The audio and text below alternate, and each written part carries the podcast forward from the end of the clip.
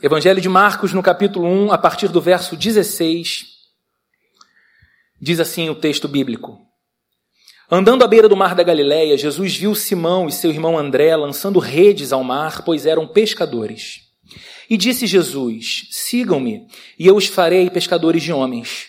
No mesmo instante, eles deixaram suas redes e o seguiram. Indo um pouco mais adiante, viu num barco Tiago, filho de Zebedeu, e João, seu irmão, preparando as suas redes. Logo os chamou e eles o seguiram, deixando seu pai Zebedeu com os empregados no barco. Vamos fechar os olhos e orar mais uma vez, pedindo ao Espírito Santo que mova nesse tempo da pregação para que de fato o nosso coração ouça a voz do nosso amado Deus. Senhor, te louvamos nessa manhã Tão bom estarmos no meio de um feriado onde a oportunidade do descanso nos é oferecida e passarmos por aqui não como quem passa por um lugar qualquer ou como quem tem um encontro social com amigos queridos. Aqui nos encontramos com gente que amamos, sim, e é um tempo precioso, mas de modo ainda mais especial. Nós temos a oportunidade de ter um encontro com o Jesus que tanto amamos. O que nós te pedimos nessa manhã, Jesus querido, tu estás entre nós, sabemos disso. O que nós te pedimos é o que o Senhor abra o nosso coração e o Senhor aplique as verdades da tua palavra às nossas vidas, para que ouçamos não como quem escuta uma boa palavra destinada para alguns, mas como quem ouve a mensagem do próprio Deus aplicada à própria história pessoal. Em nome de Jesus, cuida das nossas crianças aqui no primeiro piso. Que elas também recebam porção do céu. Que elas também sejam capacitadas pelo Senhor a amarem a Jesus, tão novinhas que são. E cresçam a partir desse amor por ti. Em nome do Senhor Jesus nós oramos. Amém. Queridos, todo mundo necessita de uma razão para viver. Você sabe que é assim porque você é assim. Nós precisamos de algo que confira significado, sentido, para acordarmos mais cedo, dormirmos mais tarde, trabalharmos tanto, constituirmos família. A gente precisa de um objetivo, um alvo, algo para o qual a gente olhe e diga: tá ali. É por causa disso que eu estou vivo. É por causa disso que a minha vida se encontra aqui, onde está agora. De modo que quando alguém perde esse referencial perde o chão da própria vida, a vida parece perder sabor, cor, valor. E nós estamos lendo um texto que relata o encontro de Jesus com os primeiros discípulos que ele chama para caminhar com ele. Jesus, nos relata Marcos, começa após o seu batismo e após a, o período da tentação no deserto, ele começa o seu ministério como pregador. E ele passa nos povoados e nas cidades, basicamente anunciando, proclamando a chegada do reino de Deus entre os homens. Ele estava dizendo que ele estava trazendo a realidade do reino entre os homens. E agora Marcos nos conta a história do encontro de Jesus com quatro homens que ele chama para constituírem esse grupo mais é, é, é, restrito de amigos de Jesus, de seguidores de Jesus, de homens que também seriam porta-vozes da mensagem desse reino que estava chegando. E a gente, quando olha para a vida de Simão, que é o apóstolo Pedro, André, Tiago e João, e todo o relato bíblico posterior desse encontro, a gente pode concordar que a partir desse momento, desse encontro com Jesus, eles encontraram o sentido supremo de suas vidas. Eles encontraram a grande vocação, a grande razão de estarem vivos a partir do encontro com Jesus. E geralmente, quando nós lemos o Evangelho, é isso que a gente percebe. E geralmente, quando nós olhamos para os relatos e para os testemunhos, pela história cristã, a gente concorda que é isso que acontece. Homens e mulheres que têm um encontro com Jesus encontram também no encontro com Jesus a sua verdadeira identidade, o seu lugar no mundo. Pessoas que se encontram com Jesus veem na vida de Jesus, nas declarações de Jesus a seu próprio respeito, quem elas são, quem elas foram chamadas a ser. E o propósito, então, de suas histórias e de suas vidas. Hoje eu queria conversar com você, a partir desse texto que nós lemos, sobre três aspectos especiais às vezes não percebidos por nós, que temos uma tendência de, na pressa da vida, fazer a leitura bíblica de modo também apressado. Então a gente não faz perguntas para o texto, a gente não tenta entrar na história, a gente não tenta ir para aquela praia, sabe, onde Jesus estava passando e encontrou esses homens pescando, tentar sentir o, o, o cheiro da marisia e, às vezes, algumas informações passam batidas de nós e são detalhes ricos para a própria construção da nossa história como discípulos, como discípulas de Jesus. E o primeiro aspecto desse texto que fica evidente para todos nós quando lemos é o seguinte: é Jesus que nos chama. Nesse, nessa história de seguir a Jesus, nessa história de ser discípulo de Jesus, nessa história de caminhar com Jesus, a posição, a atitude, a intenção não parte de nós, mas parte do próprio Jesus. O texto diz no verso 16 o seguinte, também o 17. Andando Jesus à beira do mar da Galileia, viu Simão e seu irmão André lançando redes ao mar, pois eram pescadores. E disse Jesus: Sigam-me, e eu os farei pescadores de homens. Quando você lê o Evangelho, você rapidamente é apresentado para aqueles momentos em que Jesus tem embates com os mestres da lei, os fariseus, os saduceus, os herodianos, os essênios, classes religiosas de Israel dos dias de Jesus, que o tempo todo avaliavam a mensagem de Jesus, colocavam aquilo que Jesus ensinava debaixo de testes profundos, faziam perguntas cheias de, de armadilhas para que Jesus caísse, mas eles sempre referiam-se a Jesus como mestre. Jesus é chamado o tempo todo nos embates, nas disputas, nas conversas teológicas de mestre. Alguns aproximavam-se dele para dizer, inclusive, bom mestre. Não era um elogio, era uma intenção ruim que tinha no coração, mas aproximavam-se chamando Jesus de mestre, de rabi. E na cultura da Palestina do primeiro século, em que havia muitos mestres, nunca um mestre, nunca um rabi andava pelas ruas procurando alunos. Ele não colocava outdoor nas ruas dizendo promoção, bolsa de 50%. Entre para minha escola rabínica e você vai aprender bastante, vai se tornar sábio, vai tornar-se um mestre no futuro e vai ter uma grande promoção, um grande desconto, vai ganhar um óculos de realidade virtual, ah, como alguns cursos anunciam hoje aí. Não, eles não faziam isso. Um rabi estava sempre no seu próprio posto, no seu próprio lugar, e ele era procurado por pretensos alunos. Ele era procurado por aqueles que desejavam aprender de sua sabedoria, segui-lo. De modo que sempre eram os alunos procurando os mestres. O apóstolo Paulo é um exemplo disso na Bíblia, quando ainda fariseu, quando ainda chamado Saulo de Tarso, ele procura por um mestre do seu tempo, que era Gamaliel, para que Gamaliel o formasse. A Bíblia diz que Paulo foi forjado, foi formado aos pés de Gamaliel. Paulo teve um mestre excelente que fez dele um mestre excelente do judaísmo, um fariseu de primeiríssima linha. E aqui agora Marcos está contando para a gente a história de Jesus e apresentando Jesus como um mestre possuidor de uma autoridade diferente dos mestres comuns. Jesus, como mestre, tomando uma iniciativa diferente dos mestres de, dos mestres de Israel dos seus dias, e tudo isso para que a gente entenda algo extremamente importante. E essa é a intenção do Marcos aqui. Não se pode ter um relacionamento com Jesus, ao menos que ele chame você. Não se pode ter uma aproximação de Jesus sem que antes ele se aproxime de nós. Esse detalhe do texto, por vezes, nós não notamos. Mas Jesus é esse mestre que vai até os seus alunos porque sabe que os seus alunos jamais teriam condições de ir até ele. E por que, que é importante, logo no primeiro capítulo, Marcos deixar essa informação para nós? Porque isso é, em essência, o que o Evangelho significa. E nós estamos lendo o Evangelho a respeito de Jesus, a boa nova a respeito de Jesus. E Evangelho é Deus vindo na direção de pessoas indiferentes a Ele.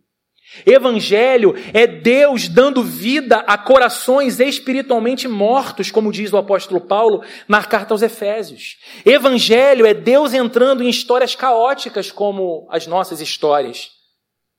Evangelho é Deus olhando para vidas e corações que não têm nenhuma capacidade de atrair o olhar de Deus e decidindo entrar nessas histórias, alcançar essas vidas por nenhuma outra razão exceto o seu amor por nós.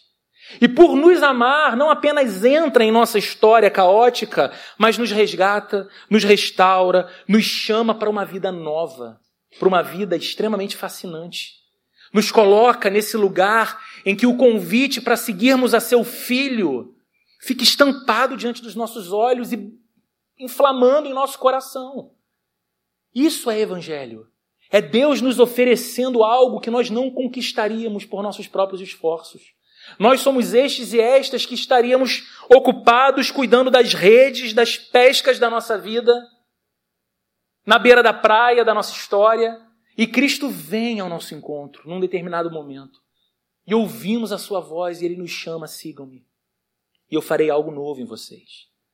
Sigam-me e eu mudarei a história de vocês. Sigam-me e vocês vão ganhar uma vocação que vai emprestar todo sentido para a existência de vocês. O dia, que, o dia em que você sentiu seu coração despertar para a pessoa de Jesus, talvez você lembre ainda do que sentia nos primeiros dias da sua conversão. O dia que você percebeu que no seu coração havia um desejo de conhecer mais sobre Jesus e não apenas conhecer de modo especulativo, mas conhecer como quem tem intimidade, como quem tem vontade de estar na companhia. O dia que você percebeu que isso estava acontecendo com você, saiba, a partir desse texto, que isso não se deu porque você foi até Jesus. Porque você falou assim: quer saber, já testei tanta coisa nessa vida, eu acho que está na hora de testar Jesus. A Bíblia diz que isso seria impossível de acordo com a realidade natural do ser humano e a sua condição de morte espiritual, como o Novo Testamento nos descreve. No dia que isso aconteceu, ou passou a acontecer, entenda que foi Jesus que foi até você primeiro. Ele te chamou. Você escutou no íntimo do seu coração a voz dele, transformando o teu interior e despertando você para o desejo de conhecê-lo, segui-lo. Então a primeira coisa que fica evidente nesse texto é isso. Nessa história de andar com Jesus, a iniciativa não é nossa, é dele. Ele nos chama. Todo o nosso movimento é um movimento de resposta ao seu chamado. Jesus primeiro nos chama. Em segundo lugar, esse texto nos mostra que Jesus chama pessoas ocupadas. É interessante notar isso olhando também para o texto. No verso 16, a segunda parte, nos diz: Viu Simão e seu irmão André lançando redes ao mar, pois eram pescadores. No verso 19 diz: Indo um pouco mais adiante, viu num barco Tiago, filho do Zebedeu, e João, seu irmão, preparando as suas redes. Primeiro, dois irmãos cuidando do trabalho da pesca, depois, dois irmãos cuidando e preparando a ferramenta da pescaria, do seu trabalho. E quando a gente fala e descreve essa cena, Jesus passando pela praia, vendo discípulos pescando, homens pescando. A gente tenta transportar essa imagem para o nosso tempo. E a gente está em Niterói, uma cidade com praias belíssimas, com um litoral maravilhoso. E a gente também vê pessoas pescando aqui e ali nas nossas praias. Mas geralmente, quem está ali fazendo isso?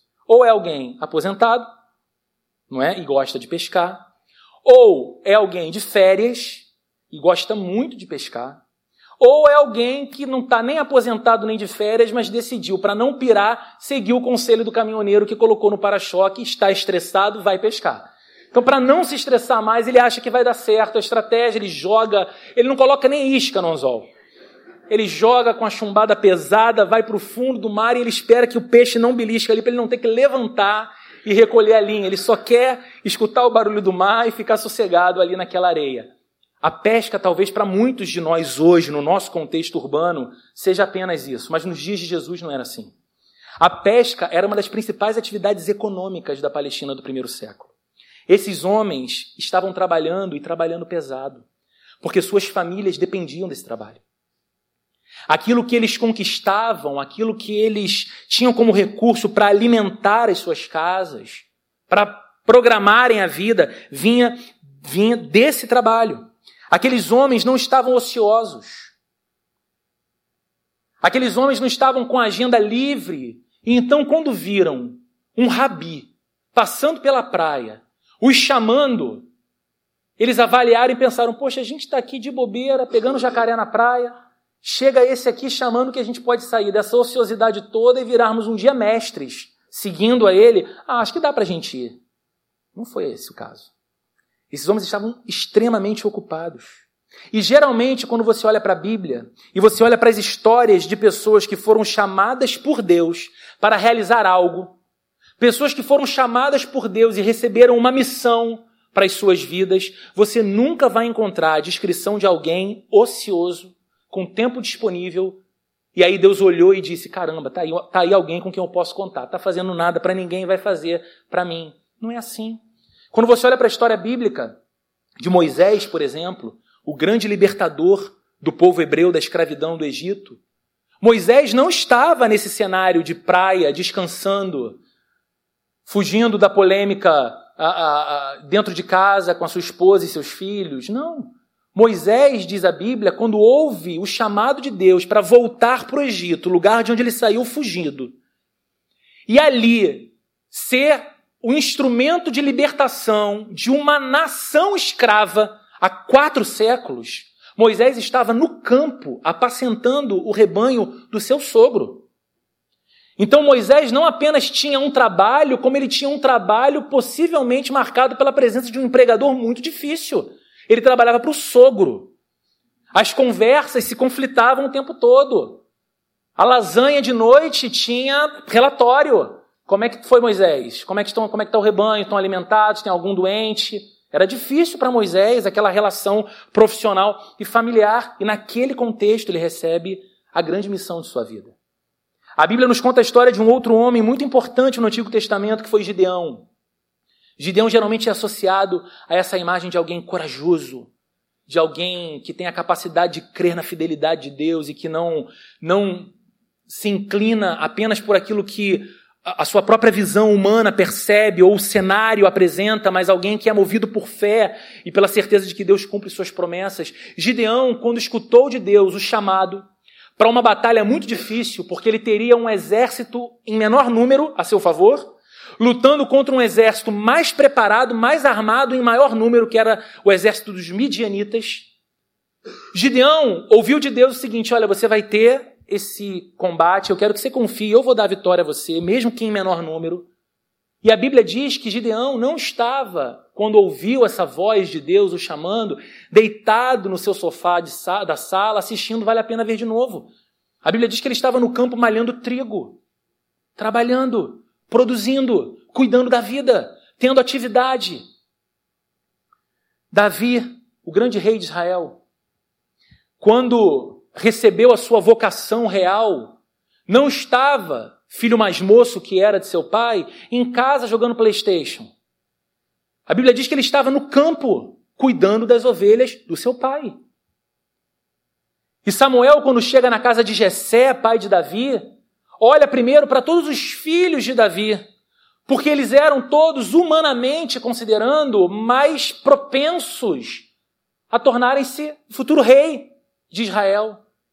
Mas foi Davi que entra depois, o mais improvável, jovenzinho, franzino, vindo do campo, trabalhando, que é ordenado, que é ungido, consagrado, o futuro rei de Israel. Qual é a importância desse ponto de que Jesus chama pessoas ocupadas para nós hoje? A importância é que você e eu somos pessoas extremamente ocupadas, eu tenho certeza. Eu conheço a fundo a realidade de vida de alguns poucos de vocês, mas posso afirmar sobre todos que somos pessoas extremamente ocupadas, porque a gente vive num tempo de muita demanda. A vida parece exigir cada vez mais de nós e nos exigir ao máximo. Há muita coisa envolvida, há muita gente envolvida, há muito sonho envolvido e a gente se sente muitas vezes extenuados, cansados. Entramos em março e parecia que já podia ser dezembro, já podia tocar de novo, já é Natal na líder, vira o ano. vira um ano que eu já cansei. A vida exige isso de nós e é extremamente importante entendermos que é no meio das nossas agendas agitadas que Deus está nos chamando para olhar para a vida com as lentes certas, assumindo uma nova vocação, nos fazendo entender que viver o tipo de vida mais plena que pode existir é seguir a Jesus e se envolver na missão que Deus tem para cada um de nós. Jesus continua passando na beira da praia, olhando para homens e mulheres cuidando das redes de suas vidas e nos chamando, dizendo: sigam-me e eu farei algo em vocês. Sigam-me. E eu não apenas farei algo em vocês, mas a partir disso eu farei também algo através de vocês. Sigam-me e vocês vão ganhar uma vocação e uma instrumentalidade, um lugar no mundo e na sociedade que só eu posso capacitá-los para fazer, para cumprir. Se pastores, professores, médicos, bancários, dentistas, administradores, representantes comerciais, engenheiros, publicitários, donas de casa, economistas, profissionais de TI, servidores públicos, músicos, estudantes, Deixei um monte de vocação de fora. Qual é a sua vocação? Não importa. Através dela e para além dela, Deus está te chamando. E Deus está te capacitando para ser um discípulo de Jesus, um agente do reino de Deus no mundo e um pescador de vidas. Gente, isso é algo maravilhoso. Isso é algo maravilhoso porque quando olhamos para a história bíblica, não precisamos mais nos cercar com aquelas desculpas de quem vai dizer: Poxa, Roberto, eu queria muito servir a Jesus mesmo. Olha, Deus sabe da sinceridade do meu coração, como seria bom fazer algo para Deus, mas a minha agenda está muito difícil, a minha vida é muito insana. Você imagina esses homens dizendo para Jesus: Olha, Jesus, realmente, viu, o Senhor é surpreendente porque, primeiro, que rabi nenhum procura aluno. O Senhor está vindo aqui, chamando a gente. É uma honra que a gente não podia imaginar, mas a gente está com um problema. Esse primeiro semestre, a gente está com um calendário tão ocupado que não me leva mal. O Senhor consegue voltar em agosto? Porque se eu falo sim agora, eu sou responsável, Jesus. Isso vai ser um problema, porque eu sei que o Senhor não para. Corre uma fama aí que o Senhor é da Galiléia para Cafarnaum, vão para Jerusalém. Não tem não tem GPS, não tem nada, o Senhor está em movimento e eu preciso agora, nesse semestre, Jesus, de um pouquinho de estrutura, sabe, para organizar aqui minha vida. Jesus não está chamando pessoas que precisam abdicar da vida para serem seus discípulos. O que a Bíblia está nos ensinando, e esses quatro pescadores continuaram sendo pescadores, o que a Bíblia está nos ensinando é que, para além das nossas vocações humanas, há um convite, um chamado para que sejamos discípulos de Jesus por meio das nossas vocações humanas e na sociedade como um todo. Nos tornamos os agentes desse reino que começou em Cristo, invadiu o nosso interior, é uma realidade dentro de nós e será uma realidade concreta em todo o mundo, e nós somos os mensageiros, os arautos desse reino, não apenas no discurso, mas no estilo de vida. É por isso que ele está dizendo: vocês serão pescadores de vidas. Vocês serão homens e mulheres dotados com a capacidade de lançar as redes sobre pessoas que estão apenas ocupadas em suas rotinas diárias, sem perceber que há um sentido e um propósito muito mais pleno para existir. Vocês serão os mensageiros dessa verdade, porque vivem essa verdade e levarão ela a outros. Então, queridos, diante disso, o tempo de se engajar não é amanhã, com a agenda mais disponível. O tempo de servir não é mês que vem. Olha, eu vou me programar e a plena vai poder contar mais comigo, com toda certeza, em 2021. Sabe? A gente às vezes tem um olhar de que a coisa é pesada demais, ou é difícil demais, ou é demandante demais. E o que eu tenho aprendido na minha vida, na vida de muita gente querida perto de mim, eu acredito que você vai concordar. Tudo aquilo que nós priorizamos, nós fazemos. Tudo. Porque você prioriza um lugar na sua carreira. Você dorme menos que todo mundo, você estuda mais do que todo mundo, você se doa mais do que todo mundo, porque aquele é o teu objetivo.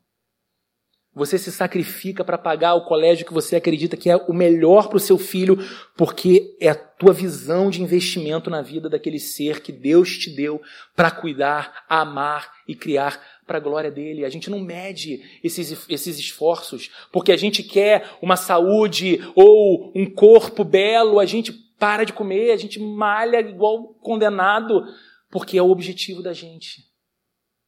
Se nós entendermos que Jesus nos chama e que quando Jesus nos chama, ele não diminui a nossa vida, muito pelo contrário, Jesus expande a nossa vida. Sabe qual é a beleza de poder pregar? Toda semana, abrir a Bíblia e falar para gente boa e inteligente como você? A beleza disso é que nós somos tomados, quando pregamos, de um senso de privilégio por falar de um projeto de vida que em nada pode ser comparado. Nenhuma outra coisa se compara àquilo que Jesus nos chama para ser e viver. Então essa vida não é uma vida que diminui, não é uma vida que ganha limites, que ganha restrições, é uma vida que se expande, que encontra a verdadeira beleza de existir, nos reconecta com Deus, que nos inspira todos os dias. E a gente quer cada dia mais estar perto de Jesus, ficar sujo com a poeira que sobe dos pés dele, tão pertinho que estamos de Jesus. O tempo é já. Você pode servir já. Ah, Roberto, como é que eu sirvo Jesus e é o reino de Jesus? Olha, a plena é uma expressão pequena do reino de Deus. A partir daqui você recebe muita ferramenta para ser um discípulo de Jesus, primeiro dentro da sua casa, no seu condomínio, na sua escola, faculdade, lugar de trabalho. Locais onde possivelmente nenhum pastor da plena vai pisar, vai chegar, mas você está lá todo dia, sendo capacitado por Jesus como um discípulo para ser um pescador de vida para ser alguém que faz a diferença. E por fim, conectando com isso aqui, esse texto nos ensina que Jesus chama e capacita pessoas comuns. E essa é a expressão mais bela desse texto que lemos nessa manhã. Porque talvez até esse ponto aqui que conversamos, a gente veja a beleza desse convite, a graça desse chamado a relevância dessa vocação, mas a gente pensa assim: ah, mas isso é para gente. O sarrafo está aqui em cima, Para mim vai ficar muito difícil. Mas o texto nos diz outra coisa. Que Jesus não foi buscar como discípulos os estudantes de teologia com o melhor CR do seu tempo. Jesus não foi na PUC de Jerusalém, Jesus não foi no Mackenzie de Cafarnaum, conversou com o coordenador do curso, falou: Olha, estou começando um movimento aí que ó, vai ser forte, vai ser grande. Estou precisando de um time de vencedores. Então você seleciona para mim aí um pessoal com nota alta, pelo menos um hebraísta, para me ajudar a interpretar a lei de Moisés, ah, um bom hermeneuta. Não. A Bíblia não está dizendo que Jesus foi até os membros da elite religiosa de Israel. Você percebe que esse chamado de Jesus para os seus primeiros discípulos não aconteceu no pátio do templo de Jerusalém, de Jerusalém ele está na praia. Ele não está conversando com pessoas paramentadas com suas vestes litúrgicas que mostram quão religiosas são. Ele está conversando com pescadores, cheirando a peixe. Jesus não foi atrás dos mais celebrados da sociedade do seu tempo. Ele foi atrás de anônimos. Ele foi atrás de gente comum. E a gente sabe, porque lê o Evangelho, que aqui, esse início do Evangelho de Marcos é o relato de como Jesus estava inaugurando o reino de Deus entre os homens. E a pergunta que eu te faço é: quem começa um reino com quatro pescadores? Quem começa um império que vai dominar o mundo com quatro pescadores? Você pensa, eu vou procurar um estrategista militar. Eu vou procurar um bom filósofo. Eu vou procurar alguém de uma boa condição econômica que me empreste uma visão mais abrangente da realidade social do meu tempo. Não. Jesus inicia o seu reino chamando quatro pescadores para participar disso, para participar desse projeto. Não é maravilhoso que ele estivesse disposto e desejoso de ter pessoas simples, pessoas com pouca instrução formal, como esses quatro pescadores e quase todos os demais discípulos, e apesar de todas as aparentes contrariedades, todas as aparentes limitações de gente comum, transformá-los em instrumentos para a salvação de muitos, fazendo deles líderes que, pelos seus testemunhos, revolucionariam o mundo. Gente, mais de dois mil anos se passaram. E nós estamos aqui, num domingo de carnaval, falando sobre Simão, André, Tiago e João. Quatro pescadores que um dia tiveram a sua vida cruzada com a vida de Jesus e escutaram e creram num chamado de que ao seguirem a Jesus eles teriam as suas histórias transformadas, suas vocações alteradas e eles teriam um lugar importante, uma atribuição importante na vida e na sociedade. Ninguém creu mais no homem comum do que Jesus. Por que, que nós precisamos nos incluir nessa história? Por que, que não há ninguém aqui que possa falar, ah, isso não é para mim, isso não me envolve.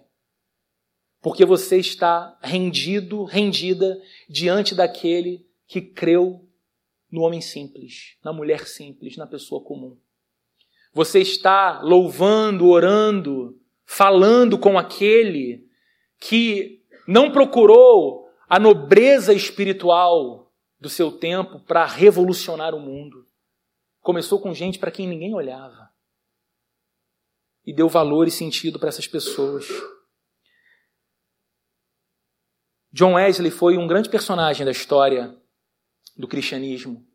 Ele viveu na Inglaterra do período da Revolução Industrial. E foi um período difícil, porque, em virtude dessa substituição de trabalho humano por máquinas, muitos homens ficaram sem trabalho e a pobreza, a miséria, a falta de recursos lançou muitas pessoas na sarjeta moral e desenvolveu-se nos dias de Wesley um consumo abusivo do álcool, por exemplo. Então era comum pessoas jogadas no chão à luz do dia por conta do consumo excessivo de álcool para tentar superar a tristeza e o desamparo de suas vidas. A situação na Inglaterra dos dias de Wesley era muito difícil. E um dia, Alguém perguntou para esse homem o que era necessário acontecer da parte de Deus na sociedade inglesa para que o quadro do país fosse modificado. Vale ressaltar que esse era um tempo em que as igrejas estavam presentes na sociedade, mas elas eram omissas quanto à sua missão e vocação na sociedade, viviam encasteladas, ensimesmadas. E Wesley, diante dessa pergunta, deu a seguinte resposta, essa resposta ficou famosa no mundo todo. Ele disse: Dê-me cem homens que não temam a nada senão a Deus, e com eles eu abalarei o mundo. A gente escuta e fala: caramba, Wesley devia ser extremamente autoconfiante, além de arrogante e vaidoso. Né? Me dá só 100 pessoas qualquer aí que eu vou abalar o mundo. Não era essa a ideia. O que Wesley dizia, e a gente entende a partir de um texto como esse, é que Deus não precisa de estrelas nem de notáveis Deus não precisa de gente com 30, 40 anos de caminhada no Evangelho para que então comece a servir e fazer a diferença na sociedade. Deus precisa apenas de gente simples, cujo coração não tema nada, não reverencia nada mais do que o próprio Deus.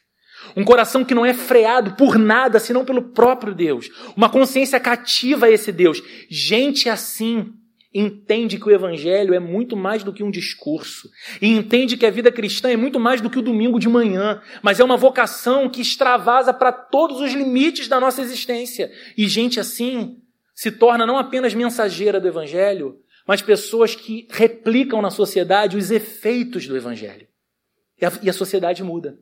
E eu vou te dizer, talvez o Wesley não tenha abalado o mundo do seu tempo, porque o mundo é muito grande.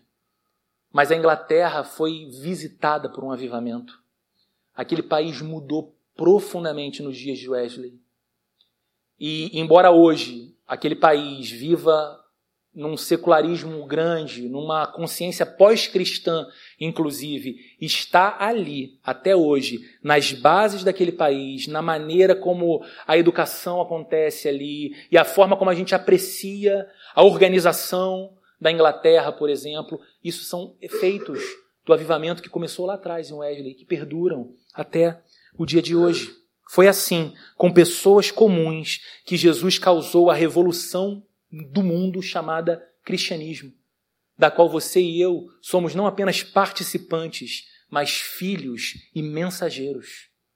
O que começou lá atrás, com quatro simples pescadores, nos foi dado como um legado para que não pare em nós agora, mas flua através de nós na sociedade do nosso tempo. Somos nós os responsáveis por deixarmos um legado para as novas gerações, o legado do Evangelho. Mas talvez você olhe para a sua própria vida e se pergunte: quem sou eu para servir essa missão?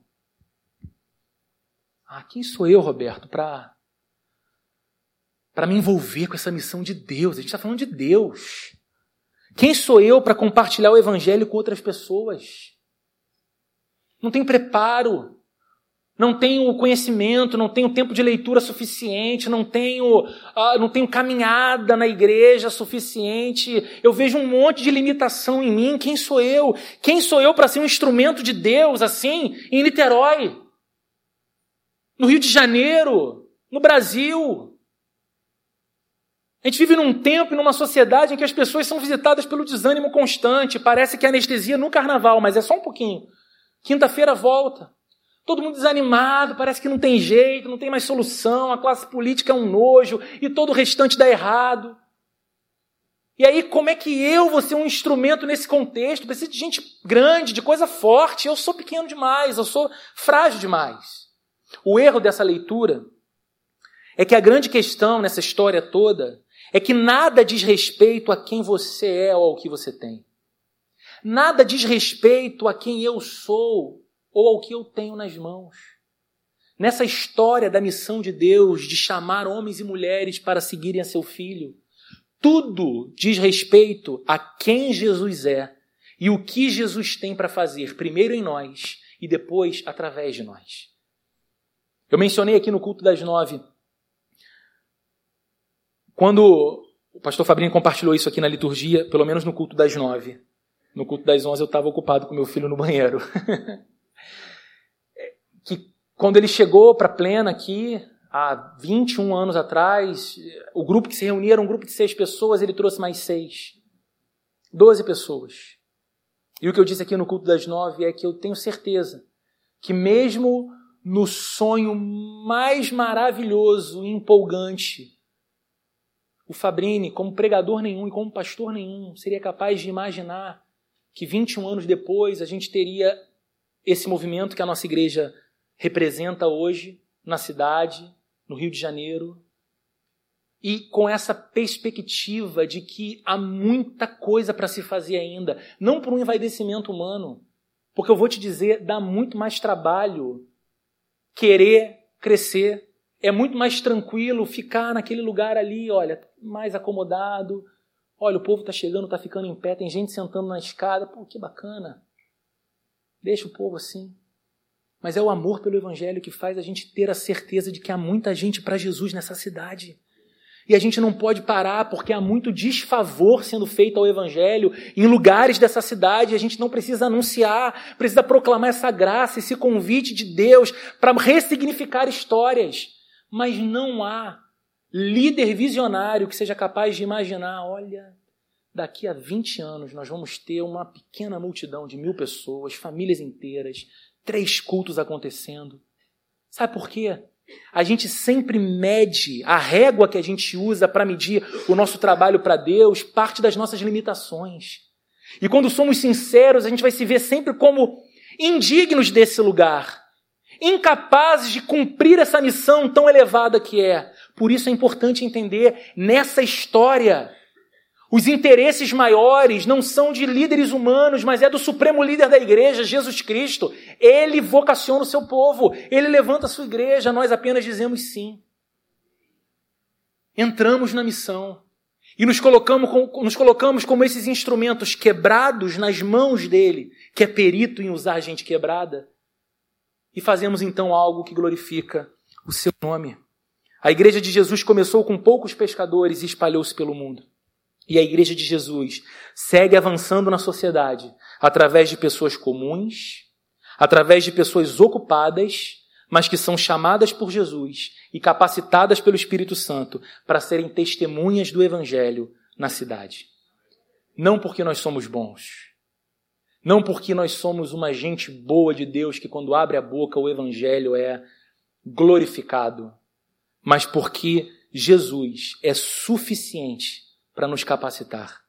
Porque Jesus, o nosso Senhor, é suficiente para usar as nossas vidas da maneira que lhe agrada.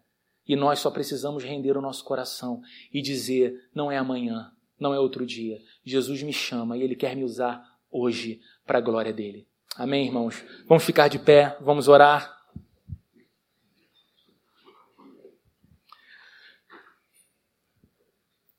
Jesus bendito, nós te louvamos nessa manhã. Te louvamos pelo dia em que o nosso coração foi despertado pelo som da tua voz. Ouvimos o teu chamado e nos voltamos para ti. Te louvamos, Senhor, pelo precioso convite de sermos chamados como discípulos, discípulas de Jesus, hoje, agora, neste tempo. Te louvamos porque o Senhor chama e usa gente indigna e imperfeita, como eu, como os meus irmãos aqui nessa manhã. Te louvamos porque os resultados de toda essa missão não dependem de nós ou de quem somos, mas daquilo que o Senhor faz e de quem o Senhor é. Então eu te peço nessa manhã, Jesus querido, que o Senhor renove o coração de todos os meus irmãos e irmãs presentes aqui, para que eles entendam que hoje o Senhor nos chama para caminharmos contigo e levarmos a mensagem do teu reino por onde chegamos que esse amigo querido, essa amiga querida que veio aqui nessa manhã e percebe em seu coração um interesse que antes não estava ali, um desejo que é desconhecido há pouco tempo de conhecer mais a Jesus, de se debruçar a Jesus, que ele entenda, que ela entenda hoje que o Senhor a chama, que o Senhor o chama para renderem o coração a ti tê-lo como Senhor da vida, Salvador diante de Deus, o Criador, e que vivam então o bendito e o supremo propósito de darem testemunho desse precioso Evangelho enquanto viverem. Que o amor de Deus, a graça de nosso Senhor e Salvador Jesus Cristo e a comunhão e a consolação do Espírito Santo esteja presente com todos nós aqui nessa manhã, hoje e para todo sempre. Amém e amém.